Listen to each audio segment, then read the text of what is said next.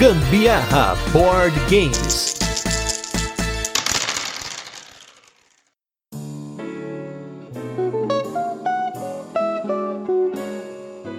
Acho que algumas vezes na minha vida eu me arrependi de não comprar ou de comprar um jogo. Agora, de vender um jogo, essa foi a única vez. Eu sou o Gustavo Lopes. E eu sou a Carol Guzmão. E esse é mais um episódio do Gambiarra Board Games, o seu podcast sobre jogos de tabuleiro que faz parte da família de podcasts Papo de Louco. E hoje, no nosso episódio 120, a gente vai falar sobre o primeiro e por hora único jogo que saiu da coleção e logo já voltou. Um jogo do mesmo designer do Nemesis, que é o jogo Lords of Hellas. Mas antes, vamos para os recadinhos e os destaques da semana e logo a gente volta com a nossa resenha, onde a gente apresenta o jogo, comenta como funciona e depois a gente passa para as curiosidades, experiência com ele e a nossa opinião. Eu queria deixar aqui 5 segundos de silêncio pelo fim das minhas férias e meu luto. Então na edição você vai ouvir 5 segundos de luto.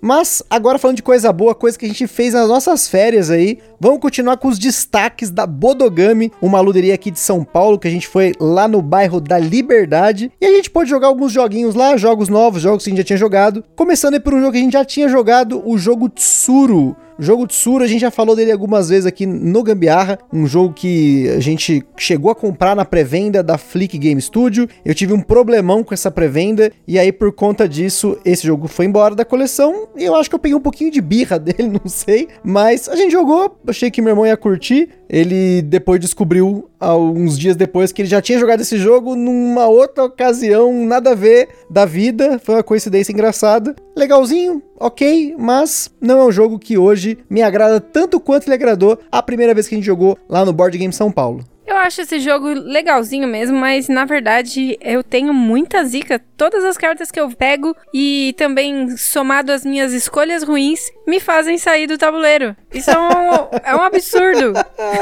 acontece, acontece com os melhores de nós. O segundo jogo desse destaque é o jogo Kanagawa, um jogo da Buró, que você vai fazer ali uma pintura bonitinha ali com o seu tabuleiro que ele vai montando ali, com algumas peças que você vai pegando durante o jogo. Tem uns negocinhos muito bonitinhos lá que são uns potinhos de tinta, se eu não me engano, que você coloca ali no seu tabuleiro e tudo mais. Foi um jogo bonito, um jogo legalzinho, mas eu gostaria de jogá-lo mais vezes para ter uma opinião mais sólida sobre ele. A partir que a gente jogou, a gente estava aprendendo a jogar, acho que só eu da mesa gostou, então sei lá, né? Tem que jogar de novo para saber. Eu só fui pegar a mecânica mesmo do jogo, como ele funcionava do meio pro fim. Então perdi de lavada. Apesar de ser um jogo muito bonito, realmente foi assim, até eu entender, sacar a, algumas coisinhas do jogo que faziam muita importância, custou um pouco e aí eu me lasquei. Normal, até porque naquele dia a gente tava jogando um monte de jogo diferente, então acontece, né, com os melhores de nós, novamente, fazendo essa frase de efeito.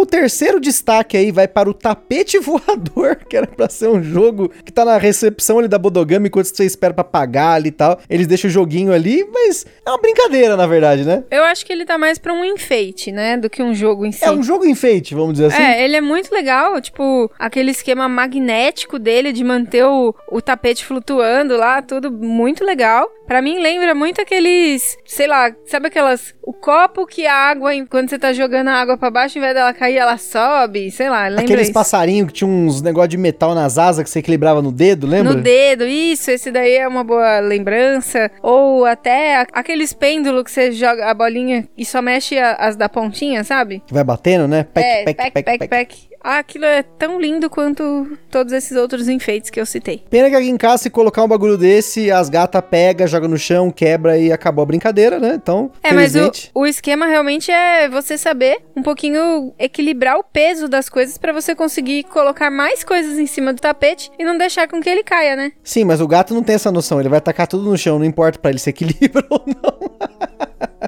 É, o gato não, mas eu tava contextualizando pros nossos queridos ouvintes saberem do que se trata o jogo, né? É, um tapetinho magnético, ele fica flutuando, você vai colocando coisinha em cima, quem derrubar primeiro perde. Tipo Simples. pula pirata. Quase que, é, praticamente, né? E por fim, o creme de la creme dessa jogatina lá na Bodogami foi o jogo Ra.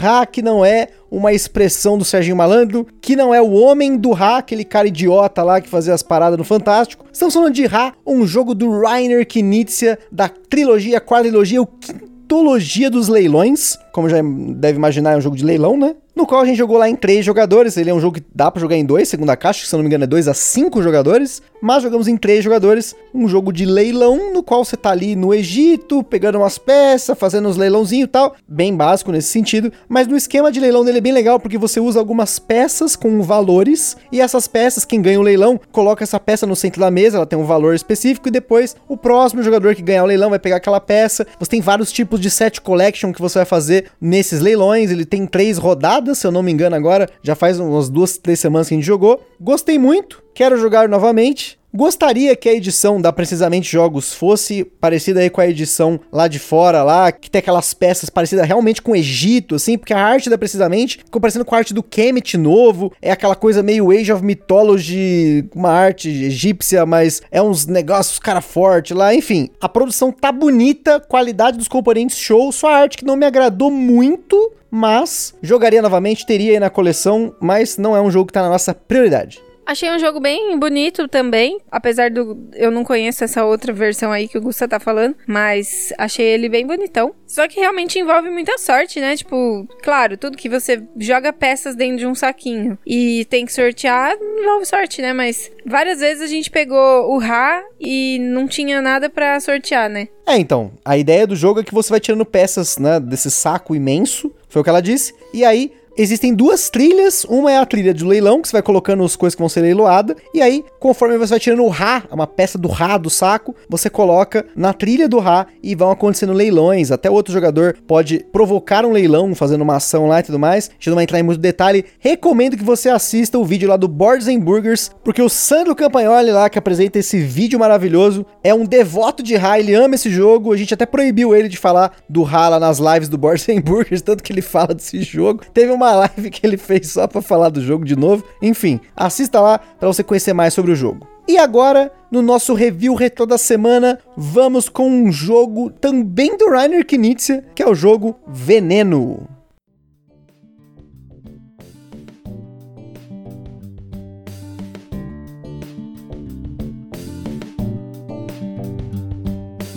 Veneno foi tema do nosso episódio número 59, um jogo do Rainer Knizia que foi lançado aqui no Brasil pela editora O Capturador, que é um jogo de vaza que tem várias vazas simultâneas acontecendo e você vai adicionando cartas de diferentes cores a essas vazas até que essa vaza estoure e você tem que pegar essas cartas para você. Porém, ele tem um sistema interessante que dependendo da cor que você acumulou mais, você não vai pontuar negativo por ela, você pontua pelas demais. O Rainer sempre faz algumas coisas desse tipo nos jogos dele. É um jogo bacana, porém ele acabou saindo da coleção porque nós temos muitos jogos desses jogos de cartas e ele não é um jogo que jogue em dois jogadores. Ele tem uma variante para jogar em dois, mas ele roda muito melhor com mais pessoas. Então nesse caso a gente acaba priorizando os jogos que rodam realmente em dois jogadores ou até mesmo os jogos que a gente acaba gostando mais. É, na verdade o Gusto esqueceu de dizer que eu era muito boa nesse jogo e que realmente eu ganhava assim sua mãe ganhava mais. Não, sua mãe ganhava bastante. Você nem tanto. Mas a gente jogava mais em dois. E aí a gente tinha, assim, uma discrepância bem grande na pontuação. Então ele acaba ficando um pouco enciumado por isso e simplesmente passa pra frente o jogo. tem nada a ver com isso, gente. Tem nada a ver. Até porque, olha, fake news. A gente praticamente não jogou esse jogo em dois jogadores. A gente jogou ele mais em três e quatro jogadores. Então fica aí a denúncia. Carol tentando achar que eu não vou lembrar, mas eu lembro. Mas eu não lembro, mas eu tenho certeza. Gente, você pode ignorar totalmente esse bloco, aí sabe o que você faz? Volta aí no nosso feed para você ouvir o nosso episódio, para você saber a verdade daquela época do jogo que a gente jogou e quais foram as nossas experiências com ele e tudo mais. Mas agora vamos com o jogo da semana, que ao invés de ser um jogo que saiu da coleção, ele não apenas saiu, mas ele voltou para nossa coleção. E a gente vai contar um pouquinho dessa história também e muito mais, que é o jogo Lords of Hellas.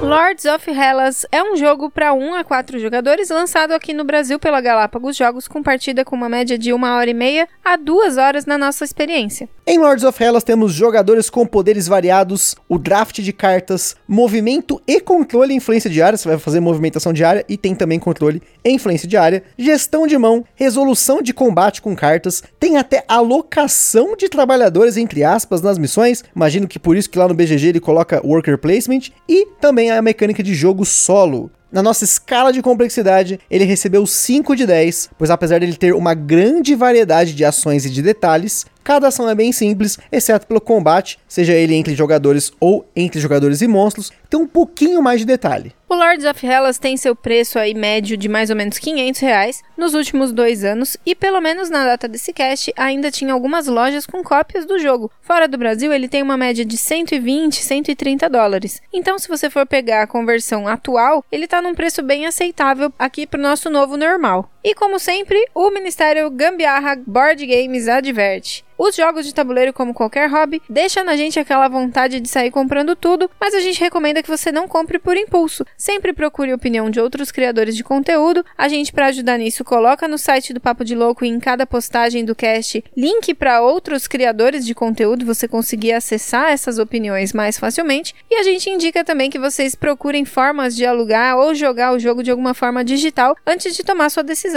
Lords of Hellas se passa em uma Grécia futurística mitológica em que todos os monstros parecem Digimons e os deuses são representados por estátuas com armaduras estereotipadas. E nesse cenário bem doido aí, cada jogador controla um herói e tem um exército à sua disposição para tentar conquistar a vitória por um dos diferentes modos de vitória. Geralmente a gente termina esse bloco do podcast falando como você ganha o jogo, mas no Lords of Hellas, para fazer sentido, a gente precisa começar comentando como você ganha o jogo. Porque nesse jogo não ganha quem faz mais pontos, e sim quem consegue atingir uma das condições de vitória primeiro. Dentre essas condições, nós temos o Matador de Monstros, que é bem simples de explicar, basta que um jogador mate três monstros. A segunda é ser o favorito dos deuses, dominando cinco territórios que contenham templos. A terceira é ser o Senhor da Guerra, dominando regiões inteiras do jogo que possuem vários territórios e elas são divididas por cor. E essa condição é diferente para dois jogadores, três e quatro jogadores. E por fim, a condição Rei dos Reis, que só vale para jogos em três e quatro jogadores, que é terminar o jogo dominando um território que contenha um monumento que foi completado ao longo da partida.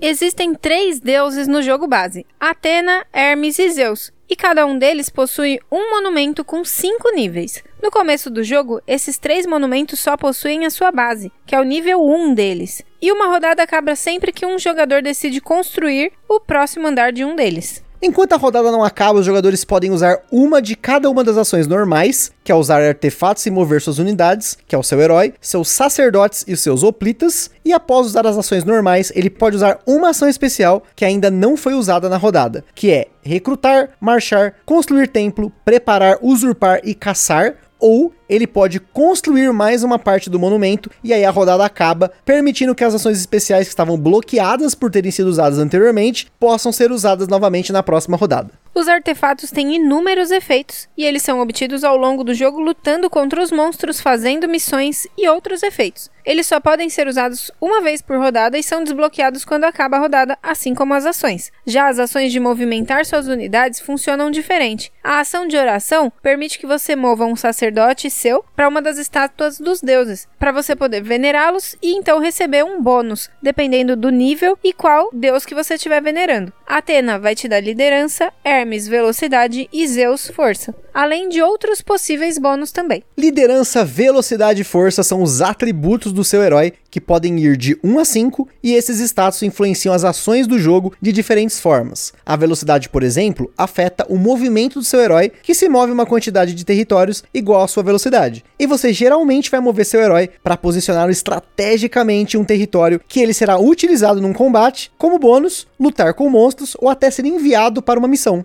Os hoplitas são afetados pelo status de liderança do seu herói. Na ação de mover seus hoplitas, você pode mover um número máximo de hoplitas igual à sua liderança para um território adjacente. E você vai mover os seus hoplitas para conquistar territórios. Cada território tem um número mínimo de hoplitas para ser conquistado. Caso um hoplita termine o movimento em um território com um hoplita do oponente, vai rolar pancadaria, mas a gente já volta nisso aí. Essas quatro ações, usar artefatos, mover sacerdote, mover herói e mover oplita ou oplitas, são as ações normais. Todo turno você vai usar essas quatro ações em qualquer ordem, mas somente cada uma uma vez. Você pode não usar nenhuma delas, mas você sempre vai passar por essa fase das ações normais. Depois disso, você vai usar uma das ações especiais. A ação de recrutar é bem simples. Quando você conquista um território, esse território pode ter uma cidade. Nessa ação de recrutar, você pode recrutar até dois hoplitas em cada cidade que você tem, ou quatro hoplitas em Esparta. Inclusive, quando você vai recrutar um hoplita, você pode recrutar ele diretamente dentro de uma cidade, como se ele fosse um guarda daquela cidade, que dobra o quanto ele vale quando você vai defender esse território numa batalha. A ação de marchar também é simples. Você move quantos hoplitas você quiser de um território para outro território adjacente. Já na ação de construir templo, se você domina um território que tem um ícone de santuário, você pode construir um templo e ter templos vai influenciar você receber sacerdotes se você construiu um monumento em algum momento do jogo e dependendo de qual templo você construiu, porque cada jogo existe uma ordem dos templos que podem ou não te dar as cartas de bênção, que vão ser cartas muito poderosas.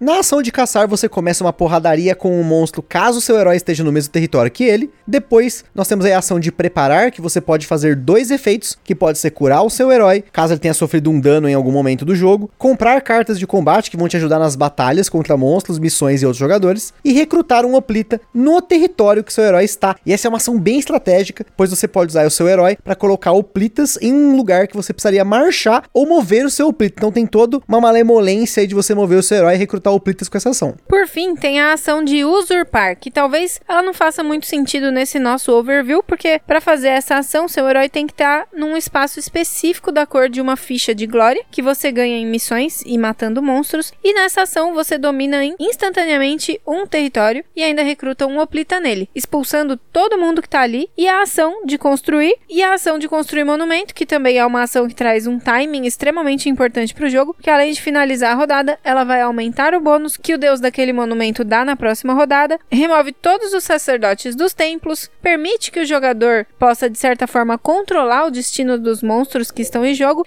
e até ativar o evento da rodada. Esses eventos podem ser duas coisas: entrar uma missão nova em um dos três espaços de missão, caso tenha um espaço vago, ou entrar uma carta de monstro. Aqui vai depender se o monstro está ou não no mapa e se ele já foi morto ou não. E falando em monstros, a batalha contra os monstros e a batalha entre os jogadores é quase que um minigame que acontece paralisando o andamento do jogo. Então, basicamente, é uma etapa de gestão de mão. Você vai jogar cartas para resolver efeitos. Depois, o monstro vai ter ali a sua etapa de, de combate. Se for o combate entre jogadores, você vai jogar carta, outro vai jogar carta e assim vai. E ele é um combate determinístico. Quem tiver ali mais pontos de ataque simplesmente ganha. E aí tem alguns efeitos que vão acontecer dependendo de se sobraram oplitas naquele lugar ou não. A gente não vai entrar em detalhes de como funciona cada um desses combates ou das diferentes condições de missões e dos monstros, só realmente dar uma ideia do que você pode fazer no jogo. Os jogadores vão perseguir as condições de vitória ao longo da partida, que vai depender muito do andamento do jogo e dependendo da condição até um pouco de sorte, porque se você está apostando em caçar monstro, vai depender da disponibilidade dos monstros em jogo, e então o jogador que conseguir alcançar uma dessas condições emerge vencedor em Lords of Hellas.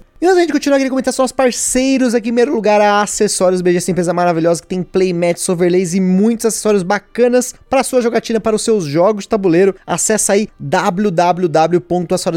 www.acessoriosbg.com.br para você conhecer os produtos deles. Em segundo lugar, nós temos nosso evento parceiro que é o Board Game São Paulo, está acontecendo exclusivamente online, mas ele está aí se preparando para que vamos assim com muita fé, ano que vem, 2022, os eventos presenciais voltem aí, mas por hora acompanhe eles lá no Facebook e no Instagram Board Game São Paulo. E por fim, nós temos a nossa loja parceira que é a Bravo Jogos, essa loja excelente com condições de preço e frete para você comprar seu jogo de tabuleiro. E em breve a gente vai tentar colocar aí para vocês condições bacanas aí para você comprar o seu jogo de tabuleiro e ainda ajudar o Gambia Board Games, ter alguma condição bacana na loja e tudo mais. E não se esqueça também de seguir a gente lá no nosso Instagram, porque é lá que a gente compartilha as fotos dos jogos que a gente fala aqui, principalmente o jogo da semana, mostrando unboxings e também compartilhando as fotos das jogatinas de vocês que marcam a gente lá nos stories. Por lá você também consegue falar com a gente, perguntar alguma coisa, mandar sugestão e até fazer parceria. E se você curte o nosso conteúdo, compartilha nas redes sociais, que a gente agradece muito.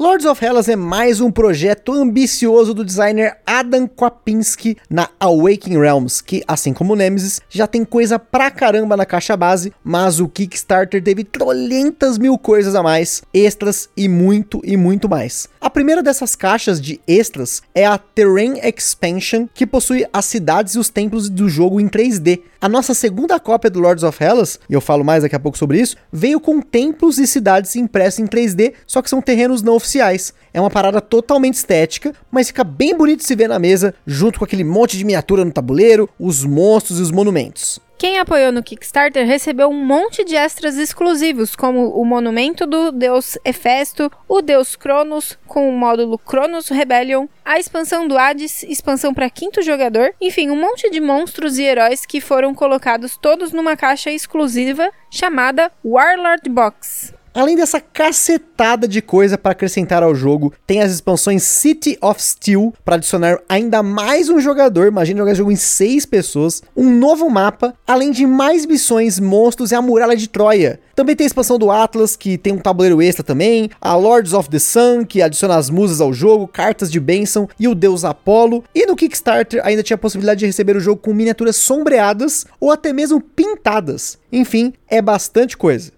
Tem até uma expansão que é um crossover com o Nemesis, que é a Adrestia, que é uma miniatura de uma intrusora adulta, e três cartas para você usar ela como um monstro adicional no jogo. Também existem algumas promos para o jogo, como as cartas de Esparta, que podem dar uma habilidade extra para a cidade, cartas de profecia, que dão um bônus adicional ao construir templos, e as cartas de determinação, que você recebe no começo do jogo e tem efeitos que você pode usar uma vez. E nesse monte de extras aí, que a gente pode citar todos ou não, tem bastante coisa. A gente olhou no BGG, olhou na página do Kickstarter, tem realmente muito extra que foi lançado junto com o jogo. Mas eu queria fazer uma menção honrosa aqui ao monstro Typhoon, que parece o meu Digimon favorito, que é o Mugen Dramon. E aí um forte abraço ao meu xará Gustavo Fada, que me mostrou esse bicho e foi um dos responsáveis pela volta do Lords of Hellas para nossa coleção, junto com um podcast que ainda vai sair, que eu fiz aí com o Nick lá do TikTok, do Tribunal dos Jogos, e da Karen do Nerd Criativa, que eles falaram do Lords of Hellas e aí acendeu essa chama novamente para eu procurar mais sobre esse jogo de novo. E como é um jogo de cartas, minha gente, tem sleeves. A nossa cópia já veio eslivada, mas são dois tamanhos de cartas. São 128 cartas tamanho padrão e 20 cartas tamanho mini quimera. Pelo menos no kit da Bucaneiros, que no caso é o que veio com a nossa cópia que a gente já pegou usado. E falando em pegar cópia usada, eu falei que a gente ia comentar sobre essa experiência, mas o Lords of Hell foi um jogo que a gente teve faz alguns anos. A gente teve na época, a gente tava com o Rising Sun, com o Blood Rage aqui em casa. Na época, eu e a Carol jogamos ele no meu último dia de férias, foi a jogatina da despedida da férias, e na época ele era o jogo mais complexo que a gente já tinha jogado até então, e teve um agravante desse jogo, dessa cópia,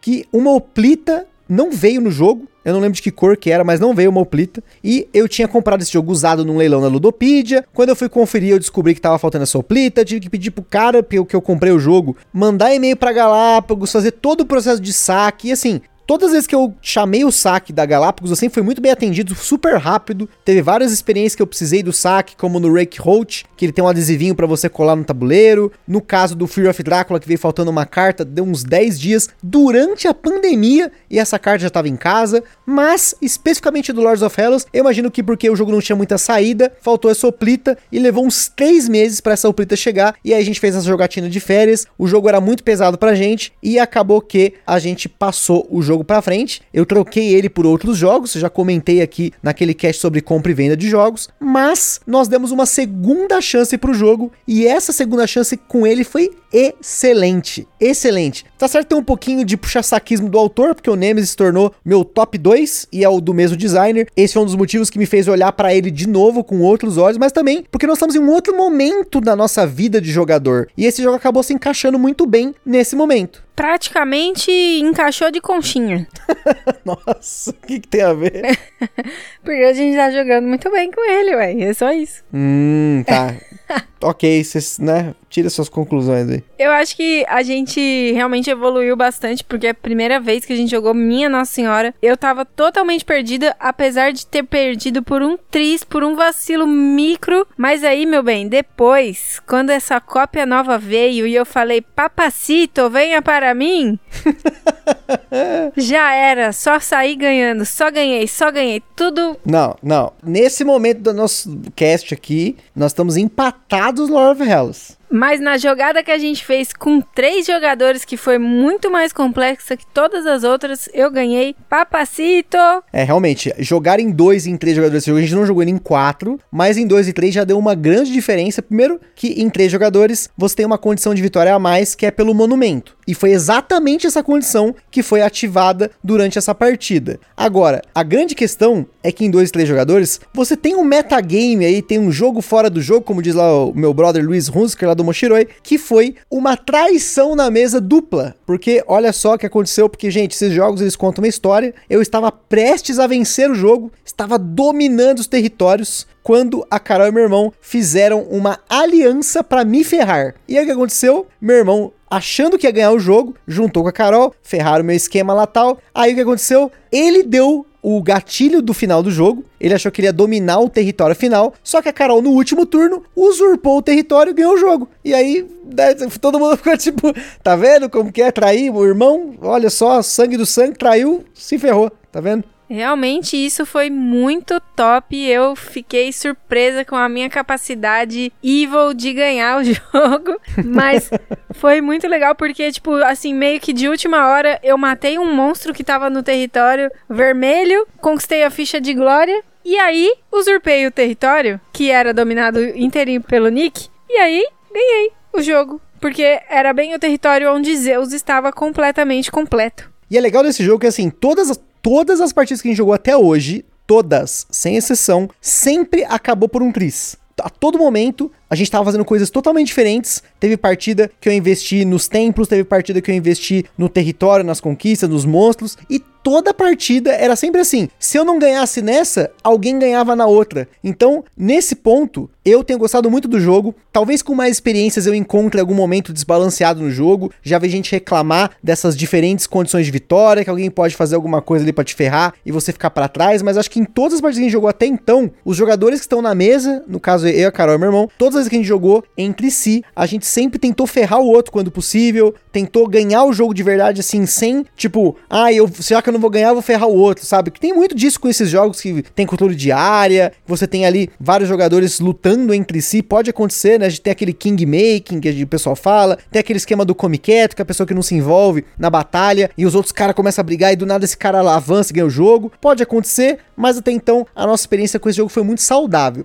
Eu gostaria de um dia jogar esse jogo com os nossos amigos, a Bianca, o Rafael, porque com eles a experiência do Rising Sun com o Blood Rage foi muito ruim. E aí, talvez, será que o Lords of Hellas vai ser também? Não sei, quero descobrir. Bom, eu preciso deixar aqui também registrado, né, que o leitor das regras e o ditador de como é que funciona o jogo aqui em casa é o, é o Gusta, né? Ele que explica o jogo, as mecânicas lá vem, lá vem. e tudo mais. E aí, assim, lembrando que a gente jogou pela primeira vez lá no início da pandemia, né? A primeira vez que a não, gente foi jogou... bem antes da pandemia. Foi antes, é foi, verdade. Foi em 2018, 19, sei lá. Pronto, não lembrava. E aí a gente jogou pela primeira vez o jogo, ele explicou detalhado as regras e tudo. Aí agora, a, quando a gente foi jogar agora mais recente, pela nossa primeira, segunda vez, segunda, primeira vez, sei lá. Eu expliquei de novo. Ele explicou assim: Ah, então, mas aí você lembra, né, que tem que fazer isso? Não, tipo assim. não, não foi isso não. Aí, e olha só, deixa, deixa eu falar, Olha lá, criatura. olha só, gente, ó, isso aqui é sacanagem. E quando eu expliquei pro meu irmão, você também tava junto. Então você ouviu Não, três ta- vezes. eu não tava junto. Eu tava, tava tomando banho no dia, eu lembro. Aí. Olha tá chunchando aí. Não, tava tomando banho no dia que ele explicou pro Nick. Aí, gente, o que que acontece? Ele me vem hoje aí, a gente jogando, essa última vez que a gente jogou, e aí o que aconteceu? Faltando somente um templo pra ele conquistar, o que que ele fez?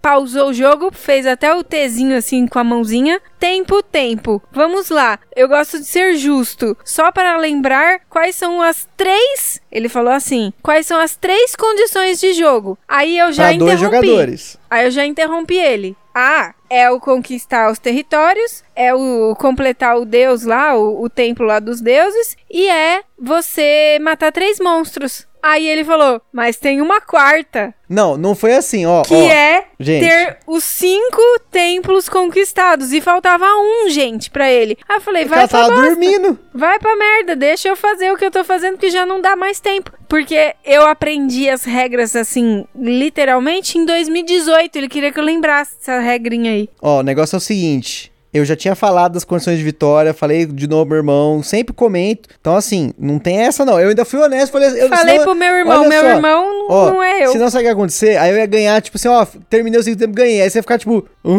What? Não, É, mas pelo Quê? menos, pelo menos reforçasse no não faltando um templo, ele com um, um território aí, de olha só. um território de adjacência do templo que ele iria conquistar no próximo turno. Aí depois ele eu percebi, ele ficou com a consciênciazinha pesada, ficou Não, não fiquei com você pesar, não. Ficou assim, ficou assim, porque aí ele ficava assim, ai, mas não dá pra você fazer nada? E se você pegar esse oplita aqui? Ah, não, mas aqui dá dois. Ah, se você pegar esse aqui, o seu herói? Ah, Não, não, ó, mas não dá. é- Faz só. oração, faz oração. Ai, aí eu falei, só se for pra passar um longuinho, me ajudar a achar Não. os oplita perdidos. É porque o que acontece? Ela queria parar ali, tipo, ah, beleza, vou matar um monstro que eu queria matar mesmo e acabou o jogo. Mas, poxa, não- tem uma questão aí que é tentar rebater a estratégia do jogador. Pensar, será que eu consigo ganhar ainda? E dava, ela que não quis continuar ali. Porque ela, né? nesse caso eu preferi matar uma hidra. Não, era um minotauro. Minotauro. A Hidra você já tinha matado. Olha só pra você ver, vocês verem, É, né? verdade. Eu matei a Hidra primeiro e fui matar o Minotauro. Mas de qualquer maneira, porque já não tinha mais jeito. E matei o Minotauro num golpe certeiro. O negócio é o seguinte, gente, sempre presta atenção nas regras. E se você tem dúvida, pergunte. Realmente, o jeito vai ser tatuar a regra de cada jogo no braço, pra lembrar. Ó, hoje a gente jogou o Guerra do Anel, foi a mesma coisa. Falei, ó, eu reforcei umas 15 vezes pra não ter esse negócio. Quais são os quatro jeitos de ganhar o jogo? Sim, assim, assim, assado. Então, só pra ficar claro, a partir de agora eu vou sempre, se tiver mais de uma condição de vitória, vou sempre relembrar isso aqui. Isso é válido, é bom. E pra gente finalizar aqui, campanha solo, tem um livro só pra essa campanha, pra quem curte jogar solo, a gente não jogou. Ultimamente tenho dado sempre preferência a jogar com alguém, né? A gente sempre tem jogado aqui nós dois ou com mais alguém, seja aí com o meu irmão nessas férias, ou com a minha sogra e minha cunhada e tudo mais. Falando sobre o meu irmão, ele, o que ele fez que eu achei bem interessante, porque ele achou a dinâmica do Lords of Hellas muito mais fácil de pegar, porque ele joga bastante videogame, talvez, aí, pelo menos o que ele concluiu foi isso, que ele achou mais fácil de pegar, ele achou mais leve de jogar esse jogo do que um All My Goods ou algum jogo que tem uma gestão mais econômica. Foi bem curioso, porque pelo menos na nossa escala, entre a gente aqui, o All My Goods ele é super simples, é um jogo econômico simplão, né?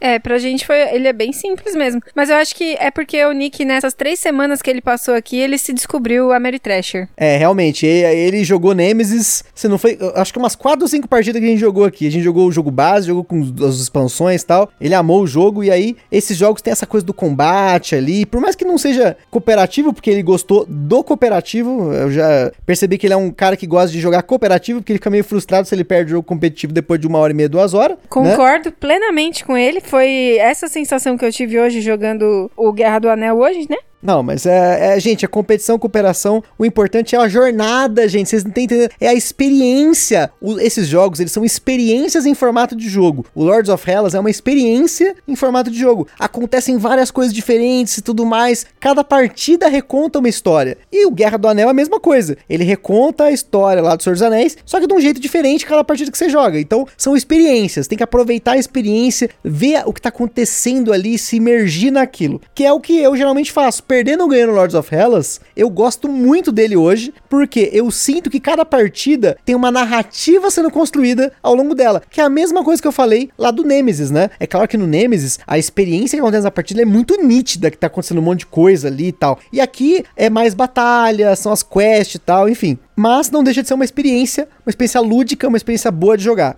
E Pra quem já curtiu Lords of Hellas, tô aí pregando pra você que já curte, em breve vai rolar o Kickstarter do Lords of Ragnarok, que é o sucessor espiritual do Lords of Hellas, porém ele é ambientado em um cenário sci-fi nórdico. Então, pra quem gosta de mitologia nórdica e ou gosta de Lords of Hellas tal, então tem aí mais um jogo vindo pela Waking Realms, mais um jogo nesse mesmo estilo. Dizem aí que ele vai ser o Lords of Hellas 2.0, 3.0 with lasers turbocharger. Vamos ver aí, vamos acompanhar esse Kickstarter, claro que com esse dólar e provavelmente com os fretes pro Brasil, essa crise toda, não é um Kickstarter que eu não vou nem cogitar, mas pra você aí que tem a oportunidade, fica aí a dica do Lords of Ragnarok, fique esperto aí. Conclusões? Approved! Joguem Lords of Hellas, galera. Vocês não vão se arrepender. É top, é legal, é maravilhoso Gold e é isso. Pareceu um comercial da Top Term, do Shoptime, né? Joguem Lords of Hellas!